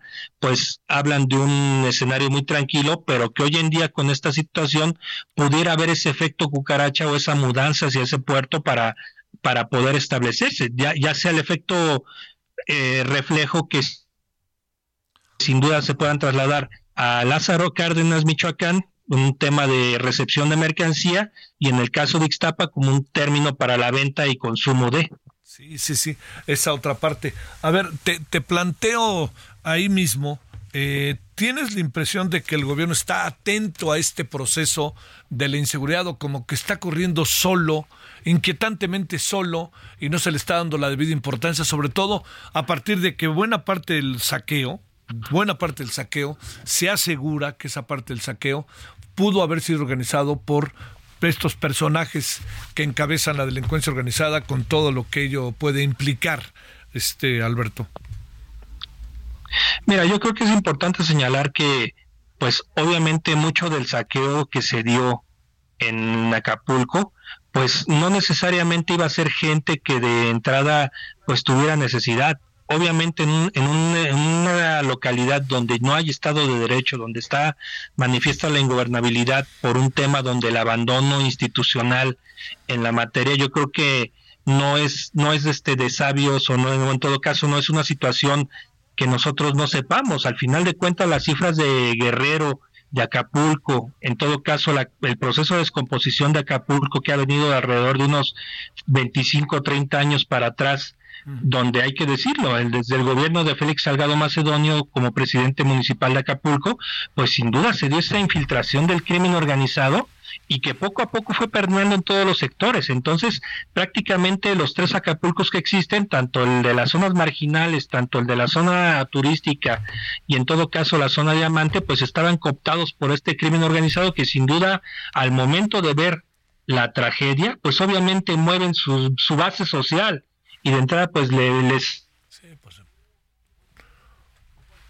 justicia con su propia mano de lo que los propios gobernantes no les han dado y que sin duda te da a entender esta descomposición que el gobierno no está pudiendo atender o en todo caso sin duda te lo digo por un tema de investigaciones no alcanza a comprender la magnitud de que la reconstrucción de Acapulco no solamente implica el amontonamiento de elementos, implica una política de seguridad mucho más densa que conjunte a todas las instituciones de gobierno y que conjunte políticas que sean hechas a la medida de la zona. Oye, este, a ver, nomás para cerrar, Michoacán no cambia mucho las cosas. No voy a salir con el lugar común de que el gobernador se fue al Gran Premio este allá él, pero este, pero lo que pasa es que sí vimos como que los gobernadores de Morena en los momentos en que tenían que estar no estaban, ¿no?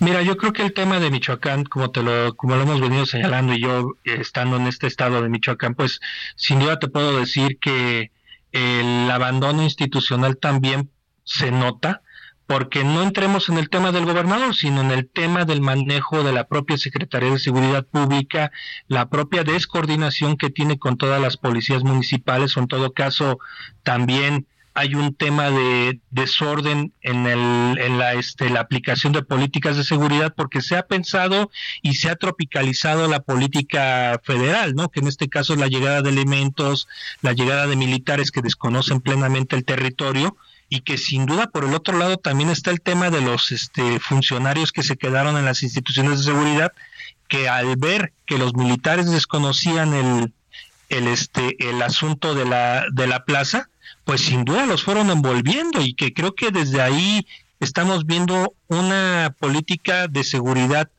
nula, una política de seguridad sin resultados y por el otro lado, pues un secretario que sin duda desconoce el territorio y lo estamos viendo prácticamente en todos los órdenes, pero como bien lo dices, tal vez cayendo en ese lugar común, pensamos que quizás organizar un festival de rock sin duda te da la posibilidad de pacificar un estado y que sin duda este no te va a dar para más. Sí. Oye, pues ya ves el caso de el muy sonado caso de San Luis Potosí, ¿no? Un gobernador que sí que hace fiesta, ¿no? Y de alguna otra manera pues, siguen pasando cosas, pero sobre todo la gente joven como que me da la impresión que pone buena cara, ¿no? Mira, sin duda, más allá de la gente joven, yo creo que en este sentido el obligar a servidores públicos, a, funcionarios de niveles medios y bajos a acudir a los eventos y, llenar escenarios grandes, tener precisamente que ese desconocimiento de la gran política de seguridad que se debe de aplicar en un estado conflictivo es la inclusión de todas las instituciones, pero con un eje central que es el combate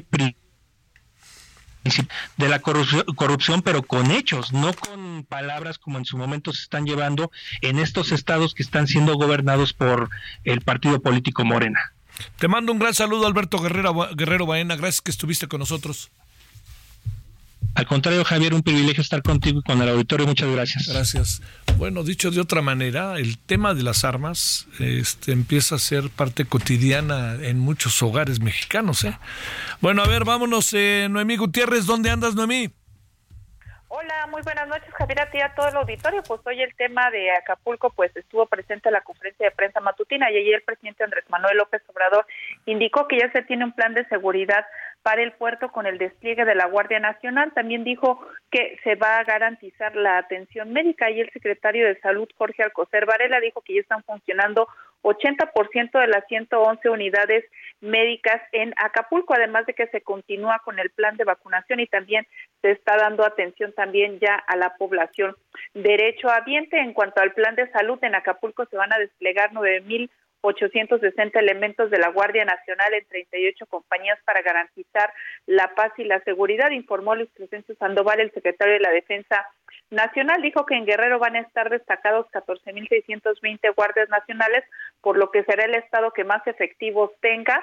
Eh, y después está eh, Guanajuato. Estos eh, compañías de la Guardia Nacional se van a instalar en colonias que tengan más de mil viviendas. Dijo que se van a construir los cuarteles y por ello van a estar dialogando tanto con las autoridades con la iniciativa privada. Javier, parte de la información que tuvimos esta mañana. Bueno, este, el tema, bueno, habrá que ver cómo le fue al presidente en la tarde, pero ya ves que son visitas muy discretas, ¿no?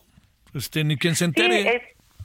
Sí, no son visitas privadas, eh, son totalmente encuentros privados y hasta el día siguiente, después de sus recorridos, pues da algún balance. Sin embargo, hemos visto la afectación y pues la ayuda tiene que seguir fluyendo, Javier. Te mando un saludo, Noemí. Buenas noches. Buenas noches. Yo digo que el presidente dice que habla con la gente, que habló con la gente, lo dijo hoy en la mañana. Yo diría que para cómo se maneja de repente el equipo del presidente, etcétera, pues uno supondría que podría haber por ahí fotografías, videos, porque eso también daría una imagen distinta de la que estamos teniendo de que no ha bajado o no ha platicado con la gente, pero bueno, eso se dijo. Eso se sabrá. Bueno, vámonos. Eh, aquí nos vamos juntito en aproximadamente cinco, en cinco minutos, perdóname. Vamos a hablar de las elecciones, entre otros temas, y vamos a hablar también de lo que pasó hoy con el ministro Saldívar y vamos a hablar con lo que pasó con la eh, ministra Esquivel, ¿no? Las dos cosas fueron tema hoy. La UNAM, los ministros fueron tema en dos diferentes dimensiones. Bueno, hasta el ratito, gracias. Aquí Solórzano, el referente informativo.